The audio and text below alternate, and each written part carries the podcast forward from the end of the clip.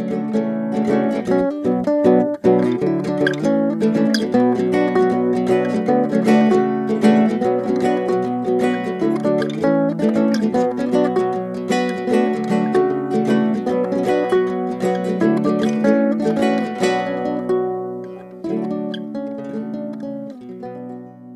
herzlich willkommen zu einer neuen Folge Phantomschmerz mit mir, der Schredder. Und mir, Hi Happen. Und ja, so früh haben wir echt lange nicht mehr aufgenommen und vor allem auch nicht mehr so kurz vor knapp vor Veröffentlichung. Heute steht es ein bisschen unter dem Motto Katerstimmung 2.0. Wir hatten ja in Folge 4, glaube ich, mal so eine Katerstimmungsfolge gemacht. Das bietet sich heute an, das mal fortzusetzen. Ja, echt. Denn wir waren gestern beide unterwegs. Aber bevor wir erzählen, wo wir genau waren und was wir eigentlich so getrieben haben, was war denn dein Hassmoment der Woche? Ähm, ich habe mal wieder eine Story aus dem Labor mitgebracht. Also, ich muss kurz dazu was erklären. Wir haben in unserem Labor mehrere Waschbecken. Eins davon ist halt für unser Galenik-Praktikum, also für, für Galenik-Labor ähm, also Herstellung von Arzneimitteln und die anderen sind alle nur für Chemie. Und das hat einfach damit zu tun, dass halt das Wasser aus den Chemiewaschbecken dann in so eine Osmoseanlage geleitet wird und dann aufbereitet wird und das Wasser benutzen wir dann halt wieder. Und das äh, aus dem Galenik-Waschbecken wird halt normal über Abwasser entsorgt.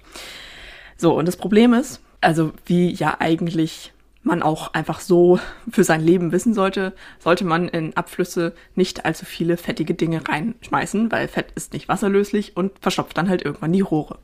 So, und wir hatten gerade das Problem, dass halt, also bei uns ist so eine komische Pumpe noch dahinter gebaut und halt, wenn da zu viel Fett abläuft, dann verstopft diese Pumpe. Und es war jetzt gerade so schlimm, dass sie halt einfach kaputt gegangen ist und für 3000 Euro repariert werden musste. So, da waren die Lehrer schon alle richtig pissig. Wir hatten zwei Wochen lang kein Galenik-Waschbecken. War schon scheiße. Und am letzten Donnerstag ist es kurz vor Ende, also ich war so gefühlt mit einem Fuß schon aus dem Labor raus, ist es nochmal richtig eskaliert, weil irgendein Vollhonk seinen kompletten Salbenrest in diesem Abfluss entsorgt hat. Oh. Also eigentlich ist es so die Regel, wenn wir halt Sachen nicht abfüllen, sondern halt direkt so, wie wir es hergestellt haben, dann wieder entsorgen müssen, weil wir dürfen die Sachen ja nicht benutzen, weil wir ja keine ausgebildeten Fachkräfte sind, ist es halt eigentlich so, dass du dann halt alles irgendwie so in, in ja, so Zellstoff, also so Zewa irgendwie versuchst einzuwickeln und dann schmeißt du halt dieses Paket mit deiner Salbe in den Mülleimer. Und dann wird halt die Schale so weit ausgewischt, bis da wirklich nur dieser mini kleine letzte Fettfilm drin ist und der darf dann abgewaschen werden. Mhm.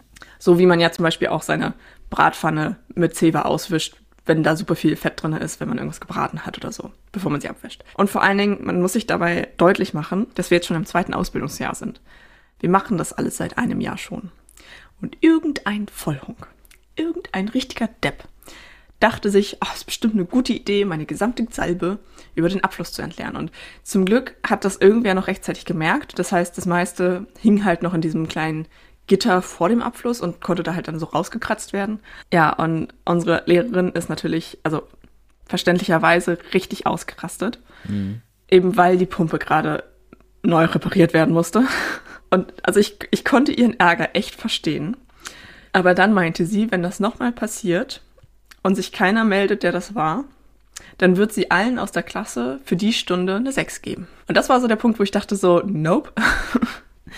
Kollektivstrafen sind halt auch einfach verboten in der Schule. Ich kann ihren Ärger echt verstehen, aber ich finde es halt immer unfair, dann so Kollektivstrafen zu machen, weil ja dann einen trifft's dann mit Recht und 19 andere Leute unschuldig. So. Und ach, es war irgendwie, ja, mega die vertrackte Situation. Und ähm, also sie meinte dann noch von wegen, dass sie es nicht machen wird, wenn sich die Person, die das gemacht hat, bei ihr meldet und entschuldigt. So. Ähm, ich habe aber den leisen Verdacht, also ich habe einen Verdacht, wer das war. Und ich vermute, dass diese Person das nicht gerallt hat. Also gar nicht mitbekommen hat, was sie da getan hat. Was es dann natürlich ein bisschen schwierig macht, sich zu entschuldigen, wenn man nicht weiß, was man gemacht hat. Das war ein ziemlicher Abfuck. Ah, das kann ich mir vorstellen. Oh Mann. Wie ätzend. Ja, und dann, also als unsere Lehrerin das halt angedroht hat, ist einer aus unserer Klasse auch sofort laut geworden und war so, nee, das mache ich nicht. So. Also hat sich da sofort gegen gewehrt, was ich wirklich verstehen kann. Mhm. War vielleicht ein bisschen unklug, das genau in dem Moment zu sagen, weil unsere Lehrerin halt echt auf 180 war, verständlicherweise. Und ich stand da so, hatte sowieso schon alle meine Sachen zusammengepackt, war kurz davor zu gehen und war so, okay, das ist mein Stichwort, diesen Raum zu verlassen. ja, und dann haben die sich da irgendwie noch angekeift und ich war so, okay, nee, das gebe ich ihm jetzt nicht mehr. Oh Mann, ey. Ja. Da ist ja wieder gut was los bei euch. Ja, ich hoffe, das wird heute besser. Also wir haben heute nochmal wieder Labor und ähm, ja. ich drück dir die Daumen. Danke. Was ist denn dein Hassmoment der Woche? Ja, mein Hassmoment der Woche trägt die Zahl 11. oh je.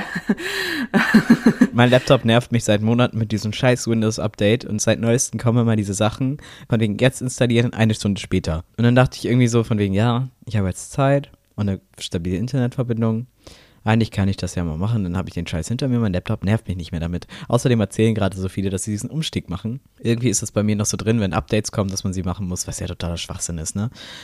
War ein Fehler, werde ich nicht nochmal machen. Auf jeden Fall hatte ich dann äh, das installieren wollen und ja, natürlich hat mein Laptop das nicht gepackt und musste den komplett zurücksetzen, Windows neu, also Windows 10 neu installieren und hat alle meine Daten verloren. Scheiße. Ich habe einen Teil gebackupt, aber nicht alles, weil ich die Speicherkarte vor kurzem, also eigentlich mache ich regelmäßig Backups, aber ich habe zu wenig Speicherkarten, diese ganzen Filmdinger, also den ganzen Filmkram, muss man ja auf externen Festplatten irgendwie speichern, weil das so große Dateien sind. Und da habe ich vielen alten Kram runtergenommen und dachte, ja, du hast ja noch alles auf dem Laptop, dann holst du das demnächst da wieder rauf, da wird schon nichts passieren in der Zeit. Mm. Stand der Dinge ist, dass ich unser Intro noch nicht wiedergefunden habe. Also wenn eventuell vorne was anderes läuft oder gar nichts läuft, dann liegt es daran, dass ich einfach meine Daten nicht mehr habe. Also die Folgen sind alle gesichert, aber halt so Kleinigkeiten wie, ja, sowas halt nicht. Oh, ist echt ärgerlich. Das war nicht klug. Naja. ja, mir hat es auch mal ein Laptop zerschossen äh, beim Update. Das war total leichtsinnig, das zu machen. Ich habe auch wirklich nicht drüber nachgedacht. So, weil ich einfach dachte, boah, jetzt nerv mich nicht mehr damit. So, ne? Mm. Naja. Aber zurück zum Hauptthema der Folge. Warum bist du denn so fertig? Beziehungsweise, was hast du denn gestern Abend getrieben? ich war auf einem Konzert und zwar bei Parkway Drive. Uh. Und das war ganz schön episch. Kann ich mir vorstellen. Erzähl mal. Also, ähm, irgendwie für mich hat sich das so spontan angefühlt, obwohl wir diese Tickets seit irgendwie drei Jahren besitzen. Also halt typisches vor Corona gekauft und dann aufgeschoben. Äh, ja, und das hat jetzt endlich stattgefunden. Und ich habe das aber irgendwie total verdrängt. Und mein Freund war dann so, ja, ach, dann übrigens, ne, da ist Parkway Drive. Und ich so, was? Ach ja, stimmt. Hm. Ja, ich hatte ja aber dann gestern einen ganz normalen Schultag und ich war auch dann ziemlich fertig und dann nach Hause nur schnell was gegessen und dann wieder los. Und ich war ein bisschen nervös vorher. So mit meiner Erfahrung vom äh, Rock im Park und so. Wobei ja auf dem Wacken mit Konzerten alles gut war. Aber da war ich auch, also ich finde ja, was ist was anderes auf einem Festival, so mit freier Fläche oder in einer Halle. So. Deswegen, ja, war ich ein bisschen unsicher. Aber tatsächlich hat sich das relativ fix geklärt. Und es war einfach mega gut, dass wir das gemacht haben. Ähm, also wir waren in der, äh, ich glaube, sie heißt jetzt Barclays Arena in Hamburg. Also früher hieß sie mal Two World und irgendwann hieß sie mal Barclaycard Arena. Ich glaube, jetzt heißt sie Barclays Arena. Für alle, die da schon mal waren, die kennen das. Also es ist halt unten so eine große Freifläche, also so ein, so ein, so ein wie heißt denn das? Halt, wo man steht. und ähm, dann sind an den Seiten halt so Ränge und da oben drüber sind nochmal so Tribünen. So wie so ein Balkon quasi. Wir wollten eigentlich nur kurz gucken, also es gab ja keine, normalerweise, wenn man dahin fährt, hat man halt dann irgendwie eine Sitzplatzreservierung oder so. Das war jetzt aber nicht, weil ursprünglich hätte das in der Sporthalle stattfinden sollen in Hamburg, wurde dann aber halt gewechselt, also quasi von einer, von einer Location, wo es sowieso keine Sitzplätze gibt, zu einer Location mit Sitz, Sitzplätzen. Dementsprechend war es halt alles offen, also jeder konnte hin, wo er wollte. Ja, und wir wollten eigentlich nur mal kurz gucken, so von dieser Tribüne aus.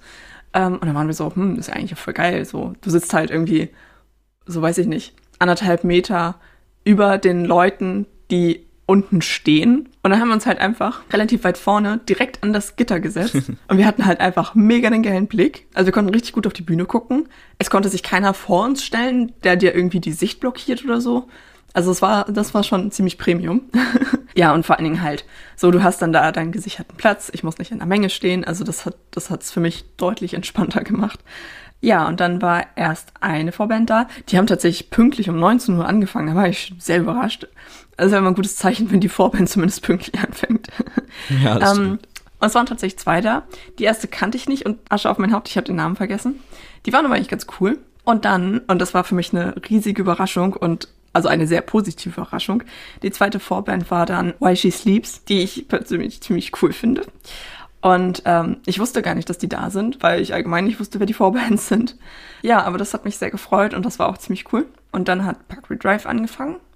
Und es war einfach, es war, es war so cool. Also, ja, einfach, weiß ich nicht. Die haben auch einfach mega die Show gemacht. So, es fing damit an, dass die alle so, also der Saal komplett abgedunkelt und dann kamen die alle mit Fackeln auf die Bühne. Also Oh, total wild irgendwie. cool. Ja, und auch einfach mega, mega die Show, so mit, mit coolen Effekten und so. Und einfach deren Lichtshow war mega. Also ich war richtig begeistert. Äh, und der Typ hat halt auch einfach gut Stimmung gemacht. So, es hat, hat echt Spaß gemacht. Ich bin, glaube ich, lange nicht mehr bei einem Konzert so abgegangen.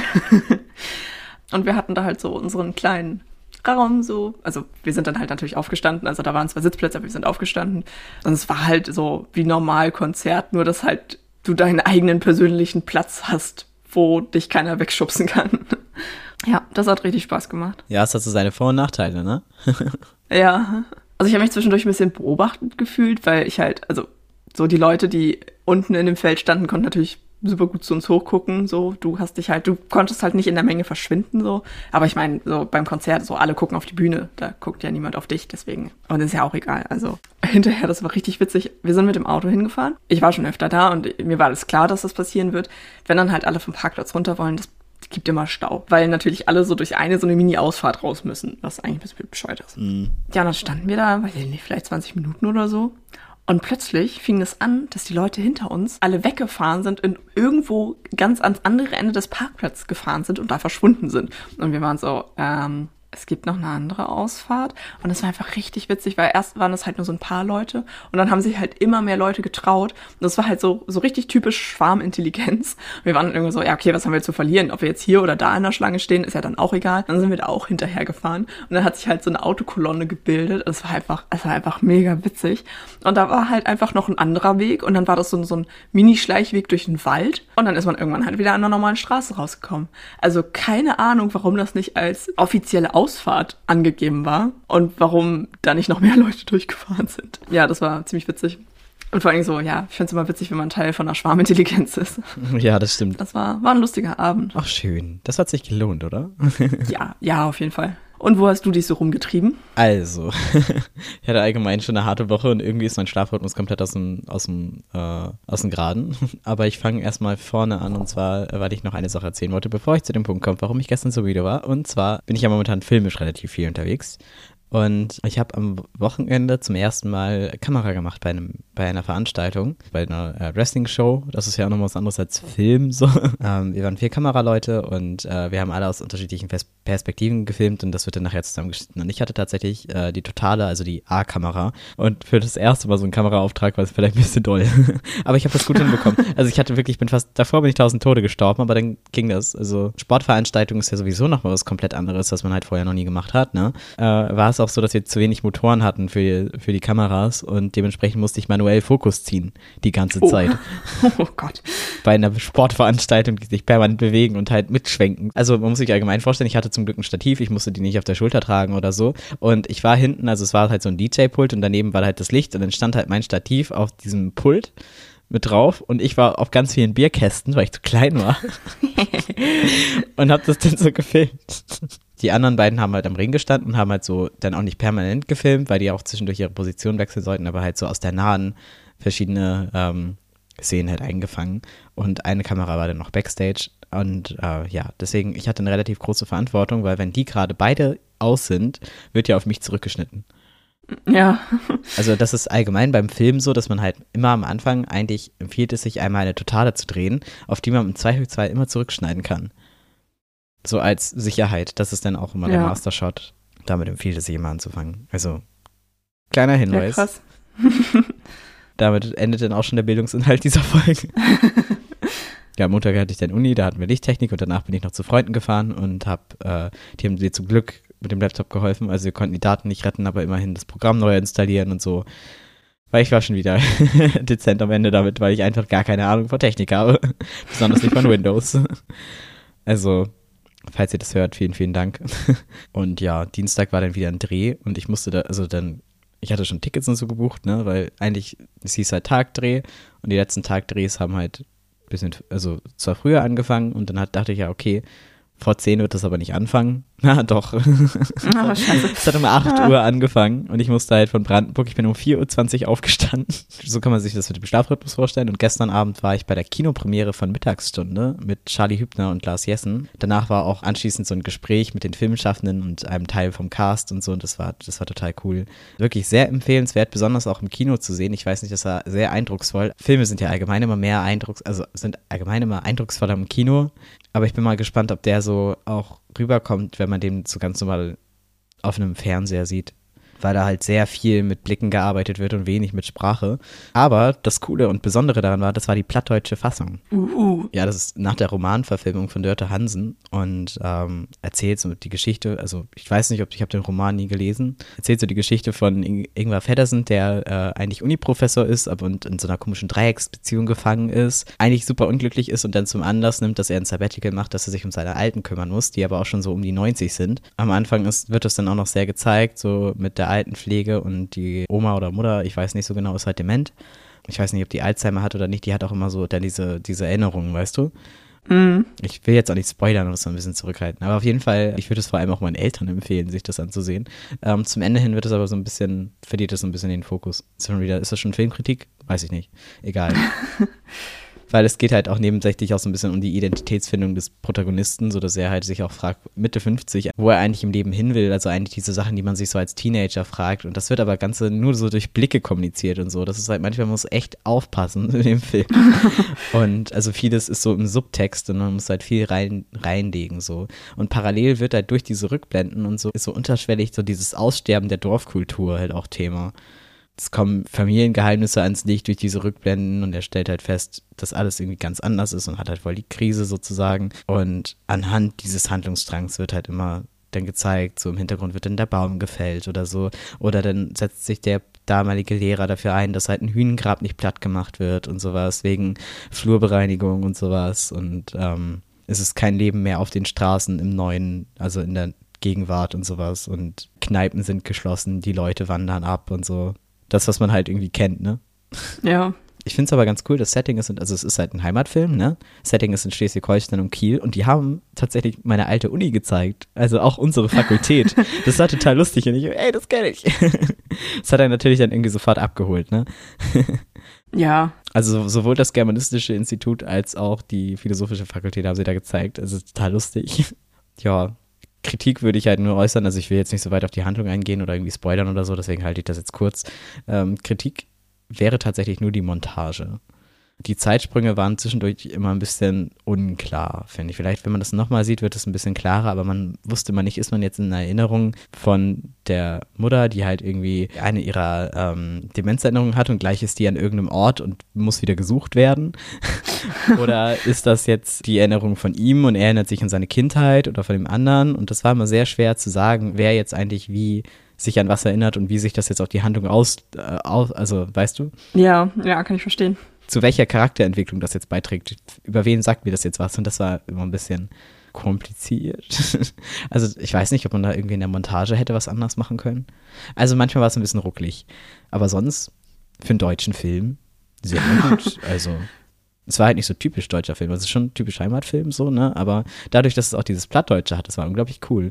Und die hatten danach noch erzählt, dass die SchauspielerInnen können natürlich kein Platt, ne? Die haben dann immer erst am Anfang die deutsche Fassung, also es war allgemein total cool, dass die dann nachher da so erzählt haben, wie es entstanden ist und was die, was so Schwierigkeiten waren und was gut lief und alles mögliche. Es war sogar äh, selbst Maske und Kostüm waren oben auf der Dings und hatten nochmal was gesagt und so. Es war total Ach, witzig. voll cool. Ja, richtig gut. Echt richtig spannend. Und das Publikum konnte dann da auch Fragen stellen und so. Und da hat einer, das fand ich voll assi, meinte dann so, ob ihm bewusst wäre, dass die Kirchenglocke zu oft schlägt. Und dann hatte der, äh, der Regisseur dann auch nur so gesagt, oh, ist, haben wir da einen Fehler gemacht zum Schnitt so. Ne? Aber es war, wo ich dachte, oh, halt's Maul. Oh Mann. Ja. Lass ihn, dann sag ihm das doch nicht in der Kinopremiere. Weißt du, die stehen da vorne, nehmen sich die Zeit, irgendwie mit dem Publikum zu reden. Und das Einzige, was kommt, ist dann irgendwie so von wegen gleich als erstes, ja, die, die Kirchglocken waren, da waren 14 Schläge, nicht 12. Wow. Wow. Ja, kann passieren. Also mal sehen, ob es irgendjemand Ja. auffällt. da muss man schon sehr nach den Fehlern suchen, ne? Ja, aber sowas finde ich, finde ich irgendwie ein bisschen übertrieben. Ja, die hatten auf jeden Fall berichtet, dass sie erst die deu- hochdeutsche Fassung gemacht haben und dann parallel gedreht die plattdeutsche Fassung. Und dass sie dann, also haben sie festgestellt, die Szene ist nur halb so lang im Plattdeutschen. und haben dann die, die Hochdeutsche nochmal gedreht, weil sie dann mehr drin waren. Und irgendwann sind sie dann auf die Idee gekommen, dass sie erst die Plattdeutsche drehen und dann die Hochdeutsche. Also es gibt im Film halt auch ein ganz anderes, ganz anderes Wirken, ne? Also das ist echt krass, was das für einen Unterschied macht.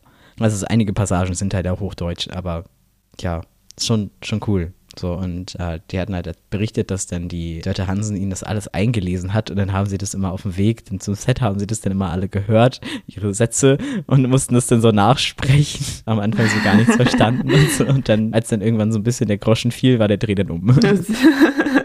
Wir haben das echt witzig erzählt. Das war ganz cool. Dann hat jeder nochmal so gesagt, was seine Lieblingsszenen waren und so und warum es so ein persönliches Anliegen ist und so. Total cool. Also, und wie sie das geschafft haben, die Autoren zu überzeugen, diesen Film zu machen und dass es ja eigentlich immer eher ist, dass es da dann irgendwie so um Geldgeschichten geht und so und dann äh, man kauft die Idee und dann nach wie die Sintflut sozusagen und dass die halt echt eng zusammengearbeitet haben. Das fand ich halt sehr sympathisch so die sind da raufgegangen, waren super stolz auf ihren Film. Das war total süß, so. Und ähm, auch total gespannt so auf die Reaktion und so. War cool, also. Ja, mega spannend. Witzigerweise, ich bin halt alleine hingefahren, aber habe halt super viele Leute getroffen, die ich kannte. ja, also ihr könnt euch vorstellen, wir sind dementsprechend ganz schön fertig irgendwie. wir auch gleich, also wir müssen halt beide gleich weiter. Ich habe eine Vorlesung. Ich glaube, ich glaube, ich habe Regie. Ähm, was hast du gleich? Labor, ne? Äh, ich habe erst Apothekenpraxis und dann Labor. Ja, Okay. Ich muss um 11.30 Uhr in der Schule sein. Ich habe noch ein bisschen Pause, aber ja. Ja, dann bei mir geht es um 10 los. ja, gut. Also ja, ich muss um 10 los, also ja. Wir könnten jetzt noch ewig dumm rum weiterlabern, aber irgendwie so richtig gibt es gerade nichts und heute ist ein bisschen themenlos. Deswegen wird es heute einfach eine kurze Folge und Katerstimmung halt. Nächstes Mal sind wir ein bisschen ausgeschlafen und dann wird die Folge auch ein bisschen länger. Versprochen. Yes. okay. Was ist denn deine Dauerschleife der Woche? Äh, Sarcasm von Get Scared. Cool. Meine ist Ace of Spades von Motorhead. Nice. Und ich möchte noch einen Podcast empfehlen, ganz kurz, Too Many Tabs. Und ja, damit gehe ich raus. Sehr cool. Hört einfach mal rein. okay, dann würde ich sagen. Wir tauchen ab. Und bis zum nächsten Mal bei Phantomschmerz. Tschüss. Tschüss.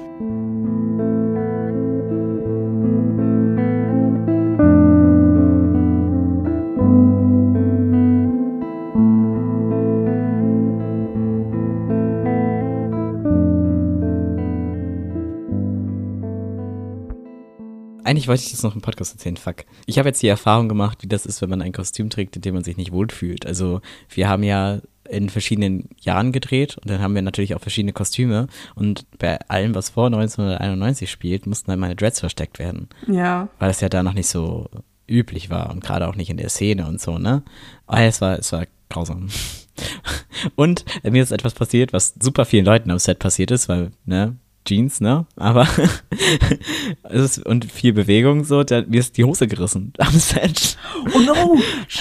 Aber das ist halt wirklich so vielen passiert, dass es gar nicht so schlimm war. Also es ist halt dem einen Hauptdarsteller ist das ständig passiert und das auch bei den Drehs davor. Es war schon immer so lustig, weil dann auch dann irgendjemand immer schon meint, oh, schon wieder? Weil der musste halt immer so über den Tresen springen und jedes Mal, wenn er das Bein gehoben hat und über den Tresen springt, ist halt das gerissen. Und zwar genau auf Höhe der Kamera. Scheiße. Und an dem Tag ist bei dem, also wir hatten so ein Konzert gedreht und der hatte so eine Leggings an und selbst die Leggings ist ihm gerissen. Was? Also es ist vielen passiert, aber jetzt, jetzt kann ich sagen, mir ist zum ersten Mal am Set die Hose gerissen. Lol. Ja, okay. Ich lasse es mal so stehen. Aber ich finde es, glaube ich, als Filmemacher auch ganz interessant, so die Erfahrung zu machen, wie ist es von der Seite, also das war ja auch bei meinem Kurzfilm so, dass sich mein Protagonist super unwohl in den Kleid gefühlt hat. Und dann alle immer gesagt haben, ja, naja, du hast dich auf die Rolle eingelassen, ne? Aber es macht halt trotzdem was mit einem. Also wenn man sich nicht wohlfühlt, fällt einem das super schwer, so zu spielen. Aber man muss halt durch, ne? Das ist halt der Job. Ne? Aber trotzdem war es wichtig, dass man jetzt vielleicht ein bisschen sensibler an das Thema rangeht und dass man vielleicht auch mal so, okay, gut, man kann sich natürlich sagen, oh, wie würde ich mich in der Situation verhalten? Aber wenn man in der Situation ist, dann, äh, ja, ist man, glaube ich, ganz froh, wenn man sich versucht, immer aus dem Bild zu sneaken. naja, so viel dazu.